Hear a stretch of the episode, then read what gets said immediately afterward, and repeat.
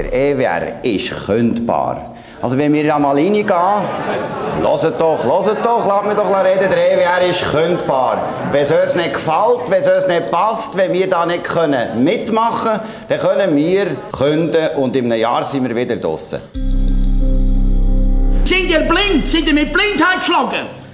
Als wir müssen ins Ausland raus, wo alle im Dreck stehen bis in Grind rauf. Schulden über den Grind rauf, das wünsche ich ja nicht mehr wieder raus. Hört, jetzt müssen wir etwas sagen zu dem, was der Herr gesehen hat. Auch wir sind für den Frieden, wir zwei. Auch wir sind für die Neutralität, wir zwei. Und so kann man nicht berichten hier. Das geht nicht. Das ist unanständig, ist ungerecht.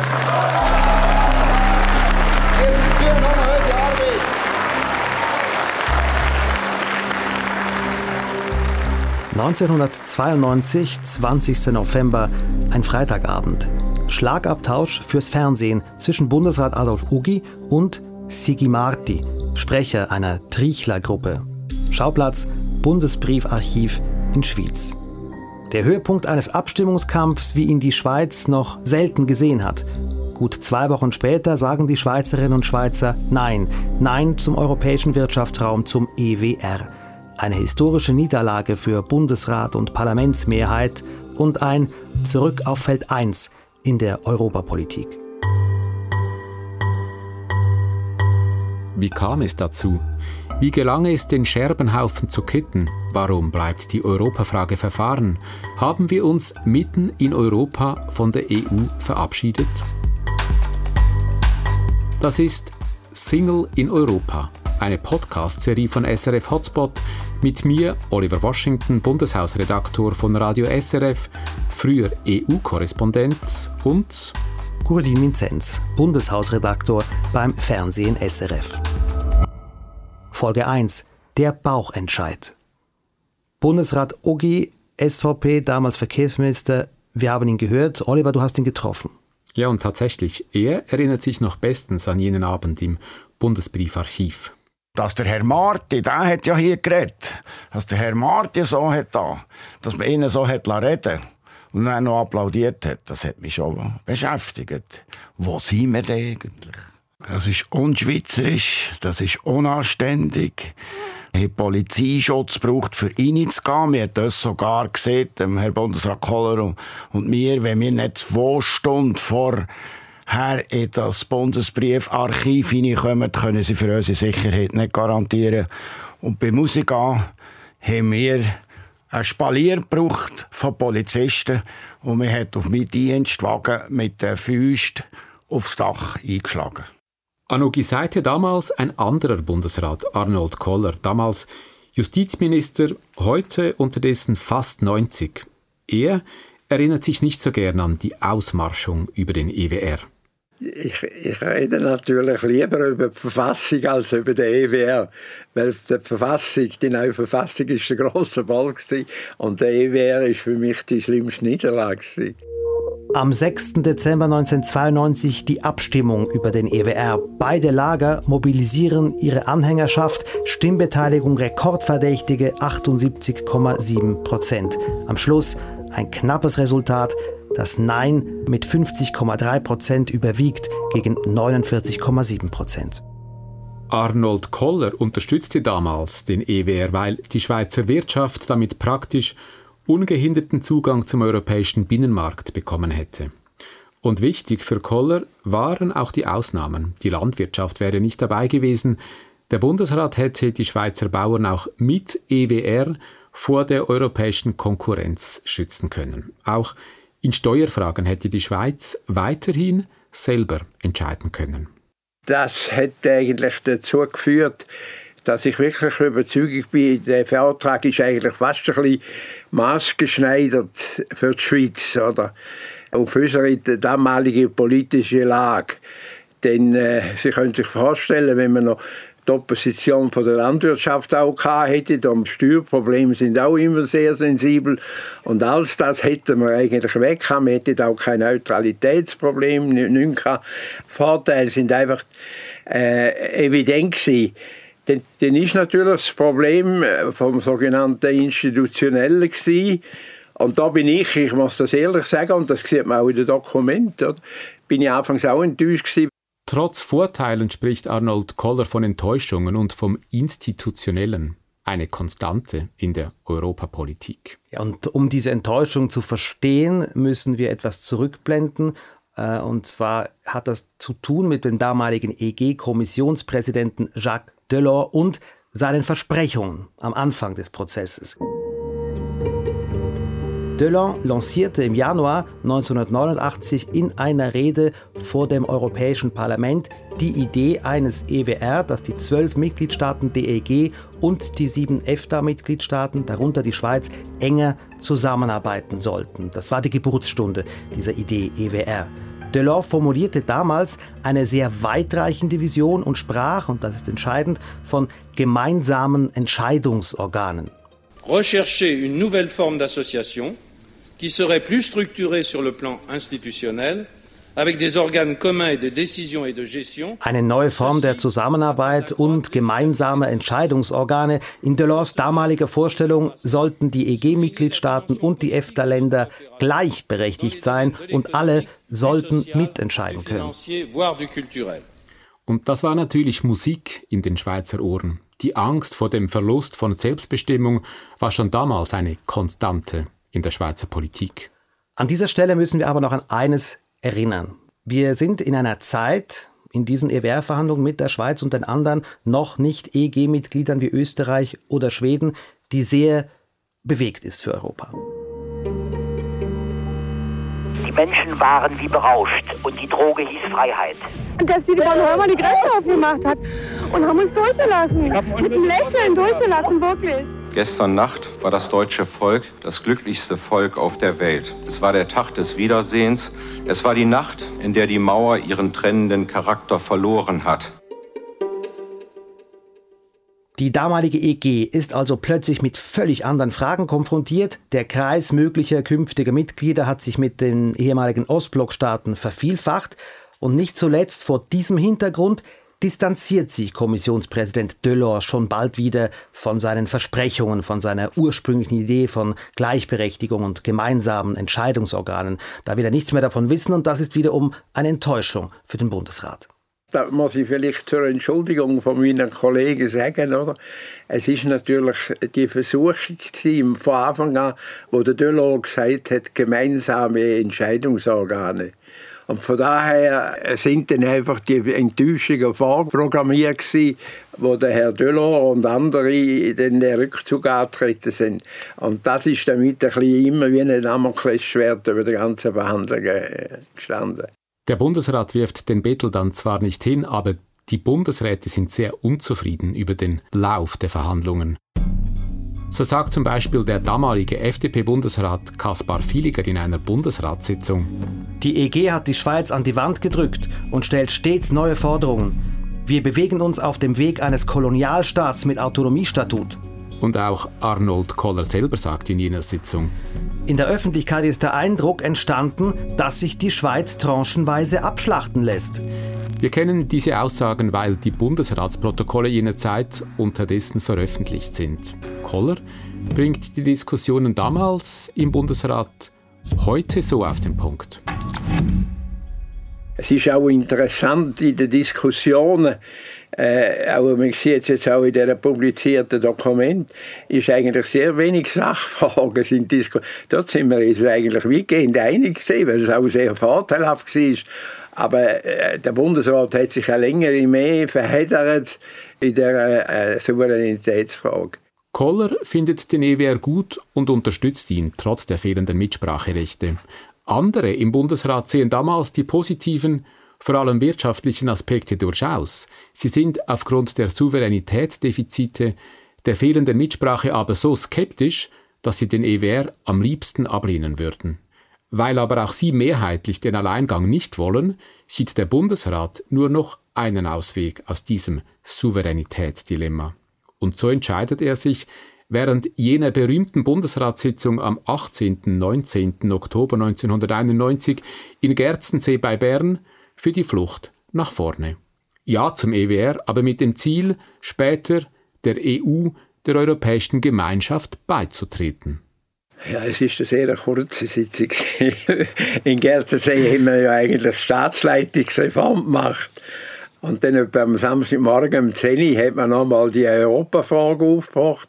Es hat dann eine Flucht nach vorn gegeben und der, der Entscheid, den man dann getroffen hat, ja zum EWR, aber mit Perspektive auf EU-Beitritt, ist eigentlich der kleinste gemeinsame Nenner gewesen, oder? Dieser gemeinsame Nenner, das ist der einzige Entscheid, mit dem alle leben können. Die EWR-Befürworter, weil der Bundesrat Ja sagt zum EWR, die EWR-Kritiker, weil der Bundesrat den EWR nicht als Dauerlösung sieht, aber auch die Europa-Freunde, weil das strategische Ziel Beitritt formuliert ist. Und trotzdem scheint dieser kleinste gemeinsame Nenner eine recht schmale Basis für einen solch weitreichenden historischen Entscheid.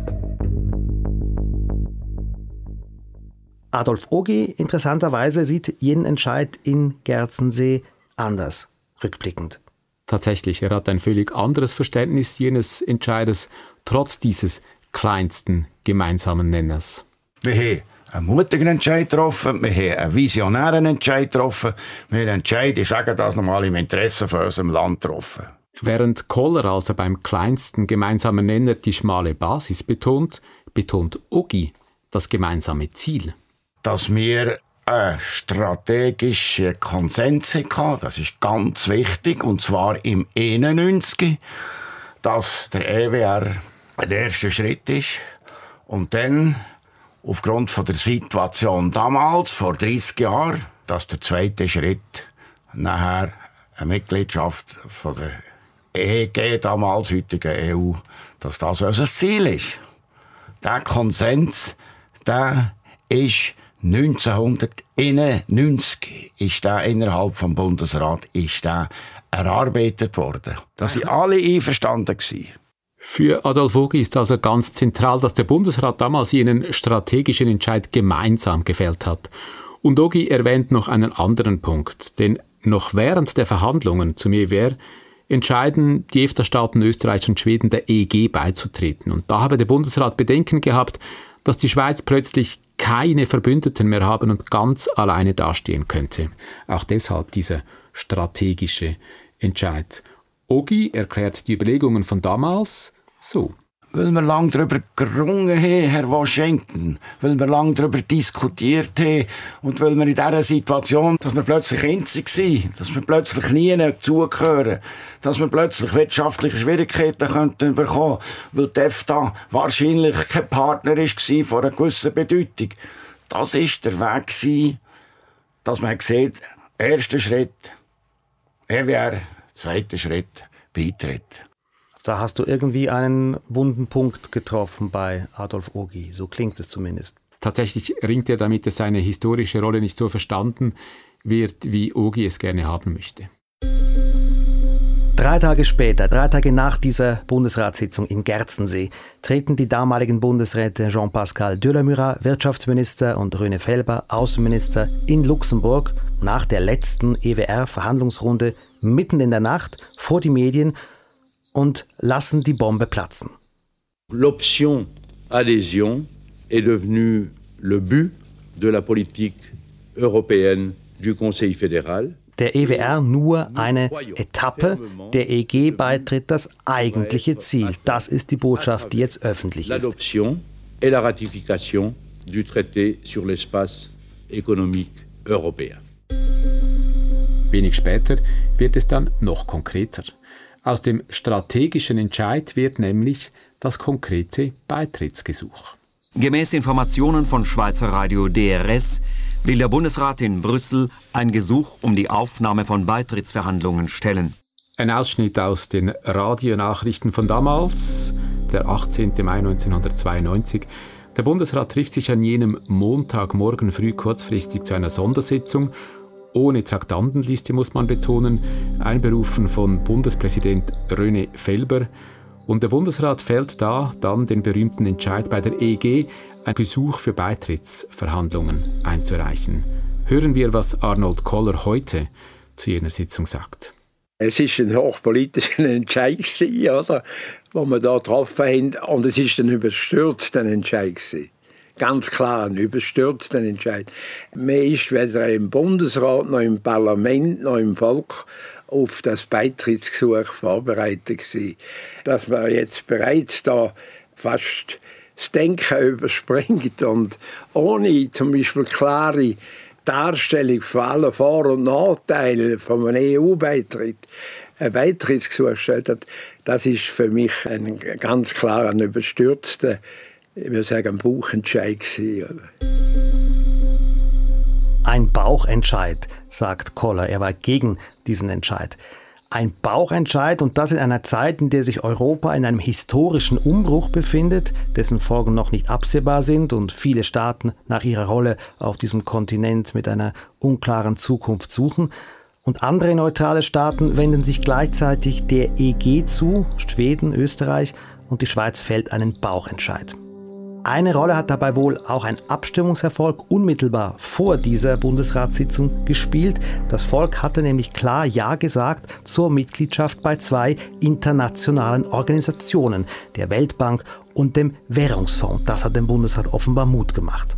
Und trotzdem bleibt die Frage, wie war ein solcher Entscheid möglich? Ich persönlich bin damals noch in die Sitzung aufgrund bin, glaube ich, mit gutem Grund der Meinung nein, wäre die Mehrheit haben. Weil mehrere Kollegen haben sich kurz vorher noch so geäußert, wir dürfen das nicht überstürzen, sondern wir müssen das auch noch viel breiter abstützen. Oder? Das Beitrittsgesuch ist mit niemandem abgesprochen. Die sieben Bundesräte haben da im, im stillen Kämmerlein einen ungeheuer wichtigen historischen Entscheid getroffen an dem, an dem Montagmorgen. Die sieben fällen den Entscheid also alleine, überstürzt, ohne fundierte Analyse, kritisiert Koller, und es sei auch ein 4 zu 3 Entscheid gewesen mit SVP-Bundesrat Ogi als Zünglein an der Waage. Er hat auch natürlich besonders auf der Grund von der Konstellation Schicksal gespielt. Ogi seinerseits erwähnt einen anderen, einen menschlichen Grund für jenen Bundesratsentscheid. Man muss auch sehen, der Bundespräsident Felber war schwer krank. Wir haben nicht recht gewusst, kommt er zurück. Und das war sein Wunsch. Er hat vorgeschlagen, bevor er ins Spital geht, er hat das vorgeschlagen. Er hat den Antrag gestellt, dass wir jetzt Beitrittsgesuch hier die gesundheitlichen Probleme von Felber also sind das eine und darüber hinaus erklärt Ogi auch, dass auf sein Betreiben hin der Bundesratsentscheid in letzter Minute noch abgeschwächt worden sei, sodass eben der Bundesrat in Brüssel nicht ein Beitrittsgesuch deponiert habe, sondern lediglich ein Gesuch, um Beitrittsverhandlungen aufzunehmen. Für Ogi ein zentraler Unterschied. Und dass er bei diesem 4 zu 3 Entscheid den Ausschlag gegeben haben soll, will er so nicht stehen lassen. Weil genau hier fühlt er sich eben rückblickend missverstanden. Wer bin ich? Einer von sieben. Habe ich etwas dafür, dass einer von der SP ist dafür und der andere dagegen? Habe ich etwas dafür, dass einer von der FDP ist dafür und der andere ist dagegen? Habe ich etwas dafür, dass einer von der CVP ist dafür und der andere ist dagegen? Und dann habe ich in Anbetracht vom strategischen Entscheid, wo wir 1991 gefällt haben, habe ich Ja gesehen. Und dass halt die anderen drei plötzlich gesagt nee, machen wir jetzt nicht, das ist nicht mein Fehler.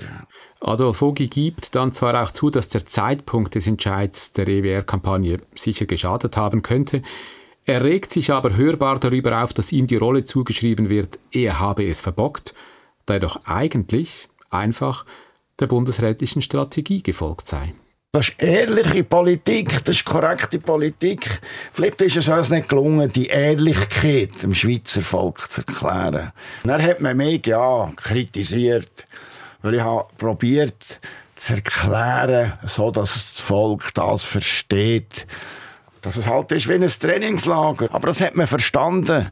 Und sogar in der NZZ hat man geschrieben, dass sei gut gewesen, dass Drogi das so erklärt hat. Weil man kann ja nicht in einen sportlichen Wettkampf ohne Training, oder? Und da hat nachher natürlich all die, die gegen eine EU beitritt sind, das noch ausgeschlachtet und dann noch gesagt, Drogi ist entscheidend. Ich habe der Strategie folgend entschieden und ich würde es heute genau gleich machen. Da mag ich mich noch also erinnern, wie ich wirklich belämmert aus dem Bundesratszimmer in mein äh, Departementszimmer rübergelaufen bin. Das ist so für mich ein eine Weltzusammenhalt. Weil ich überzeugt war, dass äh, wenn man ein Beitrittsgesuch stellt vor der Abstimmung über die EWR, gibt es erstens eine riesige Konfusion und es ist fast sicher, Niederlage äh, vom EWR-Vertrag. Man sagt ja auch, dass der Hauptgegner, äh, der Herr Blocher, äh, damals sehr gute Flasche genossen hat, weil er natürlich auch überzeugt ist, dass das im anderen Standpunkt sehr, sehr hilft. Ich mag mich erinnern, im Garten sind wir geguckt, wo der Bundesrat dann gesagt hat, jetzt gehen wir noch in die EU, haben wir noch eine Flasche Wein auftun und gesagt, jetzt haben wir noch eine Chance, jetzt merken die Schweizer, wirklich, das wäre die Theo. Aber ich habe auch gesagt, es ist ehrlich vom Bundesrat, dass er das beschlossen hat. Tatsächlich, Christoph Blocher, damals Nationalrat und Präsident der Zürcher SVP, öffnete eine Flasche Wein in seinem Garten an der Zürcher Goldküste mit Otto Fischer, einem politischen Weggefährten, der schon 1986 im Kampf gegen den Udo-Beitritt mit ihm erfolgreich zusammengespannt hatte. Mit einem Dreiviertel mehr hatte das Volk den UNO-Beitritt abgelehnt.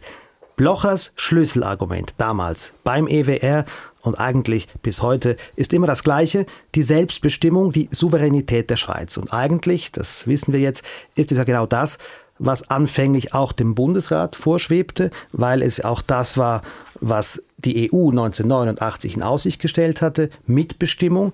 Und Blocher erinnert sich darum auch sehr gut an eine Aussage vom Bundesrat Dölamüra am Anfang des ganzen Prozesses. Wir treten dem europäischen Wirtschaftsraum bei, aber Voraussetzung ist ein Vetorecht der Schweiz. Wir müssen kein künftiges Gesetz übernehmen gegen unseren Willen. Und dort haben wir von der AUNS gesagt, dann unterstützen wir das. Wenn das Vetorecht ist und wir die Unabhängigkeit und Neutralität nicht verlieren, sind wir dafür. Aber es kommt eben anders und darum ist Blocher und seine Aktion für eine unabhängige und neutrale Schweiz, die AUNS eben, dagegen. Und da beginnt also dieser, wie er immer sagt, zunächst einsame Kampf. Dann haben wir gesagt, jetzt führen wir den Kampf. Wir sind anfänglich bis zum Schluss von der Abstimmung mit der Meinung gewesen, wir werden den Kampf verlieren. Schwierig zu sagen, natürlich, wie stark das rückblickend an das Statement ist, was aber Sicher stimmt, das Blocherlager kämpfte nicht nur gegen Bundesrat und Parlamentsmehrheit, es gab auch in seiner eigenen Partei viele, die es völlig anders sahen.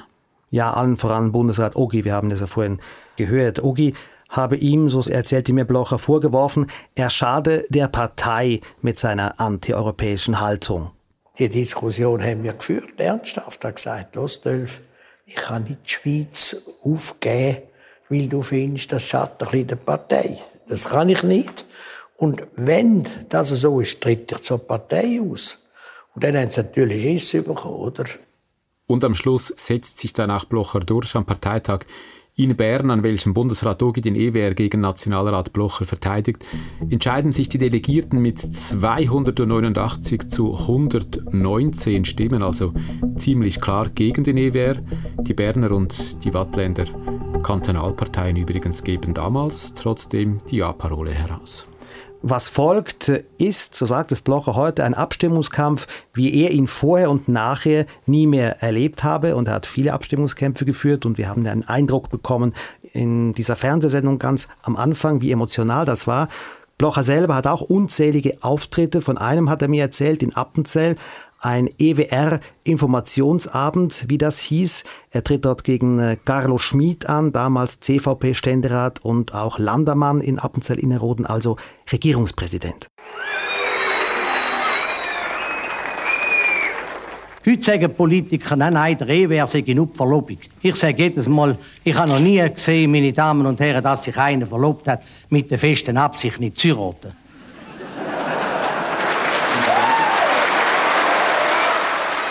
Diese Veranstaltung, muss man betonen, war zu einem Zeitpunkt, als der Bundesrat das Beitrittsgesuch in Brüssel schon längst deponiert hatte. Was auch zu dieser Geschichte gehört, ist der Jubel, den wir gehört haben. Jubel in Appenzell für Christoph Blocher. Jubel in einem konservativen katholischen Kanton, wo die SVP traditionell damals noch gar nichts zu melden hatte. Und diesen Jubel gab es auch an anderen Orten, in Stanz zum Beispiel, ebenso katholisch, ebenso damals noch SVP No Man's Land. Blocher erinnert sich. Da habe ich gesagt, oh, verreckter Keib, jetzt wird ich geröstet. Da sind alles da die hergesottenen katholisch-konservativen Innerschweizer und jetzt lassen wir da den Zürcher Pfarrerssohn, oder? Ich habe die ersten drei Sätze gesagt. Wenn da die Innerschweiz Ja sagt, dann verraten wir nicht nur die Schweiz, sondern auch die Geschichte selber. Da habe ich so einen frenetischen Applaus in dem Saal gehabt. Da habe ich gemerkt, aha, es pfeift auf die andere Seite. Das ist die Geburtsstunde der neuen SVP. Man kann sagen, ohne die Opposition gegen den EWR und den Abstimmungssieg wäre diese SVP in ihrer neokonservativen rechtsnationalen Prägung nicht derart erfolgreich geworden. Der Wähleranteil 1991 lag bei knapp 12 Prozent. Acht Jahre später wird die SVP mit mehr als 22 Prozent erstmals stärkste Partei. Und wir haben es gehört, mit diesem Kampf gegen den EWR unter dem Motto Verteidigung der Souveränität der Schweiz wird die SVP eben auch eine gesamtschweizerische Partei im Sinne von einer landesweiten Partei. Vorher eine Partei der reformierten Gegenden in der Schweiz, jetzt fasst sie in der Zentralschweiz Fuß, aber auch im Wallis, also in den katholisch-konservativen Landesteilen. Nicht zufällig ist das Gründungsjahr der SVP St. Gallen oder auch der SVP Luzern 1992. Ich muss Ihnen sagen, ich habe nie an Partei gedacht, als ich das gemacht habe. Ich habe immer nur an die Linie gedacht und habe dann Mut bekommen für die Volksabstimmung. Und ich gesagt, in diesen Kantonen gibt es allwegs Nein. Also müssen wir mit der Werbung, wir haben ja nicht so viel Geld, also gehen wir in die kleinen Kantone zum Ständen mehr holen. Was geblieben ist, ist diese Saat, würde ich sagen, die in den späteren Jahren für die SVP aufgegangen ist und an dessen Anfang dieser Sieg stand. Und dieser Sieg, der war natürlich nur möglich, weil die Gegenseite schwach war, schwach nicht zahlenmäßig, sondern sie hatte sich in Widersprüche verheddert. Sie hatte auch keine klare Strategie und dennoch hat sie lange Zeit geglaubt, die Sache eigentlich im Sack zu haben. Was also nehmen wir mit? Was hat uns verblüfft? Spektakulär ist sicher diese Uneinigkeit, diese Eile, auch diese Zerrissenheit im Bundesrat, genährt sicher auch von der Angst, diesen historischen Augenblick, den europäischen Schnellzug zu verpassen. Und trotzdem, und das ist bemerkenswert, fällt der Bundesrat zweimal Entscheide von historischer Bedeutung, mutige Entscheide, muss man sagen, auch kühne Entscheide, weil sie eben die Schweiz verändern würden. Und auf der anderen Seite haben wir eine Gegnerschaft beim EWR, die zunächst aus der Defensive agiert, dann aber die Schwäche der Gegenseite ausnutzt, dank einem frühen, konsequenten Abstimmungskampf und mit der immer gleichen Botschaft das Ruder herumreißt und so den Boden legt, nicht nur für einen Abstimmungssieg, sondern auch für eine starke rechtskonservative Daueropposition in der ganzen Schweiz. Aber für mich bleibt die Frage, Warum um alles in der Welt stellte der Bundesrat wirklich dieses Beitrittsgesuch? Man dachte wohl, die Abstimmung sei zu gewinnen und stellte erstmal ein Gesuch um Verhandlungen für einen Beitritt aufzunehmen. Eine kolossale Fehleinschätzung allerdings, denn beim Volk kam an, der Bundesrat will nicht bloß verhandeln, sondern er will in die EU. Und wie sagt man so schön, der Rest ist Geschichte. C'est un dimanche noir, Monsieur le Président de la Confédération, Monsieur le Conseiller fédéral, Mesdames, Messieurs, pour l'économie suisse, pour le futur des emplois. Ich spreche nicht von Sieg. Wir haben nicht einen Fußballmatch durchgeführt in den letzten Monaten. Alle die Vergleiche habe ich abgelehnt, weil es eine zu ernsthafte Frage ist. Dieser Abstimmungskampf hat ja Wunden hinterlassen, nicht wahr? Es ist ja so nach einer Schlacht, nicht wahr, dass es auch Verletzte gibt. Ein bitterer Bundesrat Döller-Murat, der vom Schwarzen Sonntag spricht, einem Schwarzen Sonntag für die Wirtschaft, für die halbe Schweiz, aber auch für die Jugend. Und auf der anderen Seite ein Christoph Blocher, der statt von Sieg von einer Schlacht spricht, von Wunden. Und der heute sagt, ja, und ich muss, ich muss sagen, ich habe mich nachher müssen mit Psychopharma beruhigen. Ich habe ja das Unternehmen immer noch geführt, eben, so in einer schwierigen Situation. Aber ich habe auch gesagt, nach einem Krieg darfst du auch verletzt sein und, und müde sein, oder? Da habe ich mich während der Frühlingssession abgemolden, während dreieinhalb Wochen, und habe mich zurückgezogen in ein einsames Jagdhaus im Vorarlberg. Mhm. Und habe kein Mensch mehr gesehen. Ich habe dort nur selber gekocht und jeden Tag gelaufen und bin wieder so zurückgekommen. Also heute würde man sagen, ein Burnout. Der 6. Dezember 1992 lässt also einen Sieger zurück mit Burnout und Verliererinnen und Verlierer mit Enttäuschung und Ratlosigkeit. Was jetzt?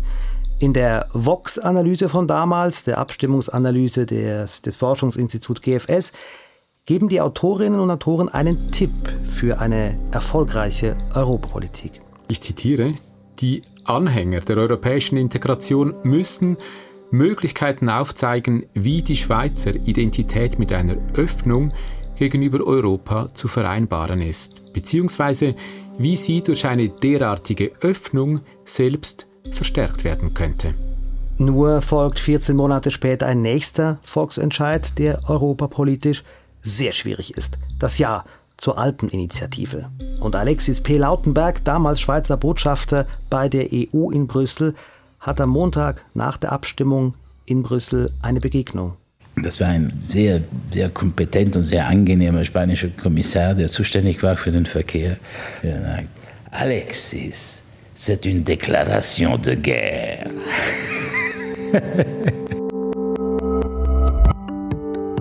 Die Kriegserklärung und wie daraus ein Honeymoon wurde. In der nächsten Folge.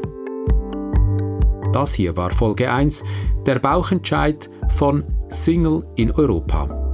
Eine Podcast-Serie aus der Reihe SRF Hotspot von Oliver Washington und Gordin Vinzenz. Produktion Marco Marell, Sounddesign Miriam Emenecker.